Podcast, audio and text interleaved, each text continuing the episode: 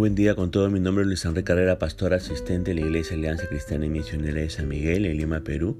Quisiéramos tener la reflexión del día de hoy, eh, martes primero de agosto del 2023. Hoy estamos iniciando una nueva carta para los devocionales. Estaremos eh, teniendo nuestros devocionales en la carta primera de Timoteo y hoy estaremos reflexionando en el capítulo 1, verso del 1 al 11. Por eso hemos querido titular a este devocional Enseñar la sana doctrina. Permítame leer los versículos 1 y 2 de este 1 Timoteo 1. Dice así la palabra de Dios, Pablo, apóstol de Cristo Jesús, por mandato de Dios nuestro Señor y de Cristo Jesús nuestra esperanza, a Timoteo, verdadero Hijo en la fe, gracia, misericordia y paz de parte de Dios Padre y de Cristo Jesús nuestro Señor. Timoteo, fíjese, era el joven pastor de la comunidad cristiana de Éfeso, hijo de mamá judía y padre griego. Timoteo no es solo un pastor al que Pablo trate de instruir y aconsejar.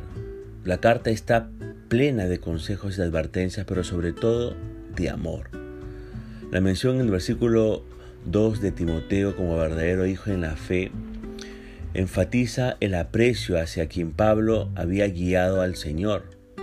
Pablo era como un padre para Timoteo, lo conocía desde pequeño y lo había tenido como uno de sus más fieles colaboradores. A lo largo de esta epístola esto se nos va a hacer notorio. El tema de la carta es el servicio y la iglesia.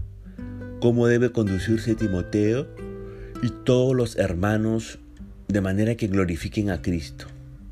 A través de toda la carta, Pablo anima a Timoteo a permanecer firme, a perseverar y a permanecer fiel a su llamado.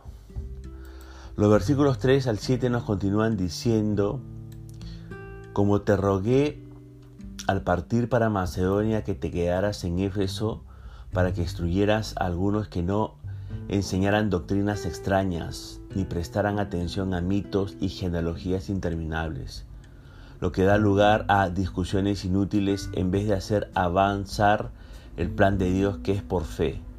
Así te encargo ahora. Pero el propósito de nuestra instrucción es el amor nacido de un corazón puro, de una buena conciencia y una fe sincera. Pues algunos, desviándose de estas cosas, se han apartado hacia una vana palabrería, queriendo ser maestros de la ley, aunque no entienden lo que dicen ni las cosas acerca de las cuales hacen declaraciones categóricas.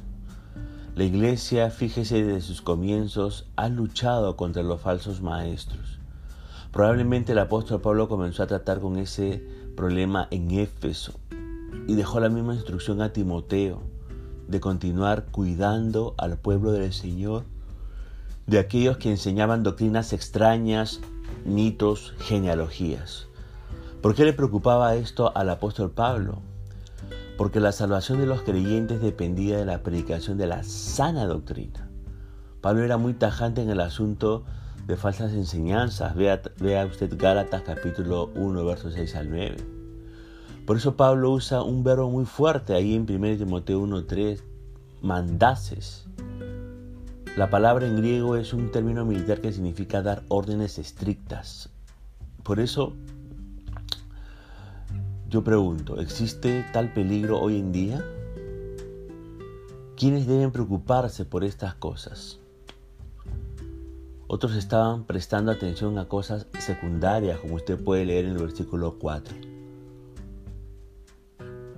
No sabemos a ciencia cierta qué eran estas enseñanzas, pero si hay algo central en todas estas enseñanzas, ¿qué es? Pues que todas estas enseñanzas nos apartan de lo importante, nos debían de Jesús y su cruz. Pablo, usted recordará, predicaba a Cristo crucificado, porque la cruz es el centro del Evangelio. Cualquier enseñanza que nos aleje de ella o nos distraiga es riesgosa. Timoteo al corregir y reprender a los que intentan proclamar estas cosas, está cuidándose a sí mismo, a la iglesia e incluso a estos insensatos. La instrucción que nace del amor de un corazón puro, de una buena conciencia y una fe sincera, es la que edifica y hace crecer. Quienes la transmiten no apuntan a sí mismos y su orgullo. No tienen como objetivo hacer crecer su reputación. No tratan de generar asombro y confusión. Nos llevan a Jesús. Por eso perder de vista lo verdaderamente valioso es, el es peligroso. Es lo que nos hace insensatos e ignorantes. Que Dios nos ayude a mirar a Jesús y nos dé un corazón puro, una fe eh, sincera y una buena conciencia. Ahora bien, los versículos 8 al 11 continúan diciendo, pero nosotros sabemos que la ley es buena si uno la usa legítimamente, reconociendo esto, que la ley no ha sido instituida para el justo, sino para los transgresores y rebeldes, para los impíos y pecadores, para los irreverentes y profanos, para los parricidas y matricidas, para los homicidas, para los inmorales, homosexuales, secuestradores, mentirosos, los que juran en falso y para cualquier otra cosa que es contraria a la sana doctrina, según el glorioso Evangelio del Dios bendito que me ha sido encomendado. Debemos leer este pasaje a la luz de los versos anteriores en los que se menciona a algunos que usan vana palabrería queriendo hacerse, queriendo hacerse maestros de la ley, pero no entienden nada. Pablo dice que la ley es buena y necesaria.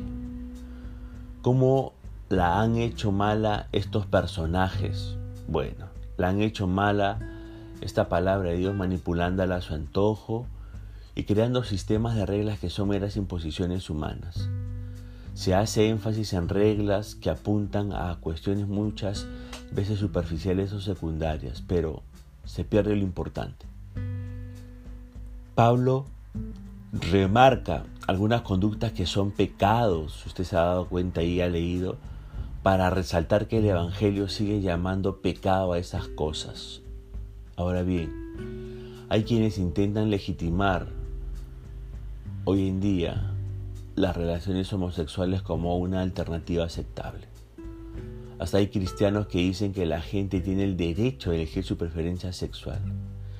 Sin embargo, la Biblia, tanto en el Antiguo Testamento como en el Nuevo, eh, las relaciones homosexuales se consideran pecado. Ve usted Levítico 18, 22, Romanos 1, 18, 32, 1 Corintios 6, 9, 11. Ahora bien, debemos tener cuidado de condenar solamente la práctica y no a las personas. Dios puede perdonar y transformar la vida de las personas que se involucran en las relaciones homosexuales. La iglesia debe ser un refugio de perdón y sanidad para personas homosexuales que se arrepienten, sin transigir en su oposición a la conducta homosexual. Ahora bien, fíjese que Jesús no abolió la ley, la cumplió. Él hizo lo que nosotros no podríamos. Y entonces bueno, la ley condena a los pecadores, pero para aquel que ha puesto su fe y confianza en Jesucristo, la ley es buena, porque nos ayuda a ver nuestro pecado y necesidad del Evangelio, nos mantiene lejos de la autosuficiencia y cerca de Jesús. El cuidado que debemos tener es no transformar el Evangelio en un sistema de reglas superficiales, qué ropa usar, qué música escuchar, etcétera en Cristo hemos sido perdonados de nuestro pecado y podemos ahora vivir bajo la guía de su Espíritu, creciendo cada día en santidad.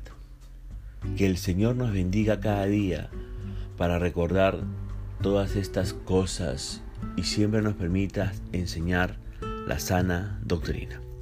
Punto final para devocional del día de hoy, deseando que la gracia y misericordia de Dios sea sobre su propia vida, como será Dios mediante, hasta una nueva oportunidad y que el Señor le bendiga.